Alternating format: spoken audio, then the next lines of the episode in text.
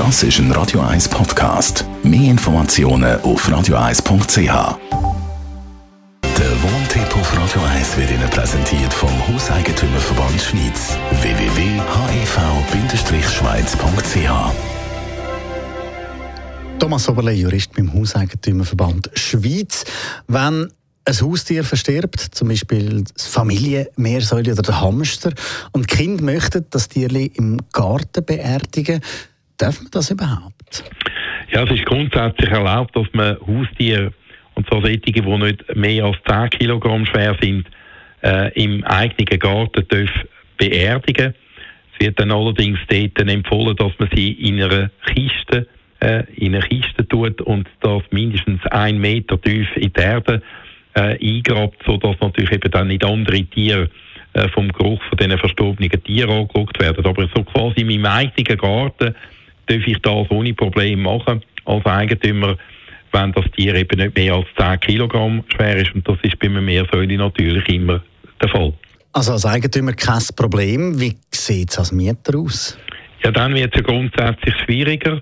Äh, wenn ich Mieter bin und habe ein Einfamilienhaus gemietet, dann besteht da ja an und für sich die Möglichkeit, dass der Vermieter allenfalls mit einem so äh, Beerdigungsritual im Garten einverstanden ist. Ich muss ihn allerdings klar fragen. Er kann es auch verbieten, ohne Begründung. Bei einem Mehrfamilienhaus wird es wahrscheinlich schwieriger sein, äh, so eine Bewilligung überzukommen, weil da muss ja der Vermieter nicht nur an sich denken, sondern muss auch damit rechnen, dass äh, andere Mieter, vor allem solche, die im Parterre wohnen, keine Freude haben, wenn solche Aktionen im Garten stattfinden. Wenn man es wirklich gestatten, dann muss man sicher schauen, dass die Beerdigungsplätze von Sitzplätzen von anderen Mietern, von Spielplätzen und von Grillplätzen entsprechend weiter weg sind. Wie ist das, wenn es nach dem Tod dann eben ein neues Haustier soll geben? Braucht es da eine Bewilligung vom Vermieter? Also Meersäule sind ja sogenannte kleine Tiere, die man in Käfig kann halten kann. Äh, und dort kann man ja die Tiere sowieso halten, in einem normalen Ausmaß, ohne dass man eine Bewilligung beim Vermieter muss einholen. Wenn man jetzt nachher mehr Föli ein anderes Tier möchte halten, sagen wir einen Hund und eine Katze als Beispiel oder eine Katze, dann muss man unter Umständen je nach Mietvertrag eine Bewilligung einholen.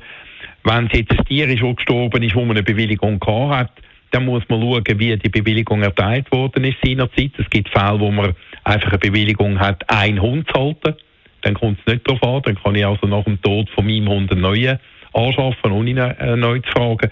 Wenn der Vermieter seinerzeit allerdings Bewilligung für ein ganz konkretes Tier gegeben hat, oder? Also für ein Tier als Golden Retriever namens bestimmten Namen geboren, dann und dann, dann ist Bewilligung auf das Tier bezogen. Und wenn das Tier stirbt, erliest Bewilligung. Ich müsste dann also eine neue einholen. Danke vielmals. Thomas Oberle, Jurist beim Hauseigentümerverband. Alle Wohntipps übrigens auch immer online verfügbar auf radio1.ch und dann dort einfach auf Podcast klicken.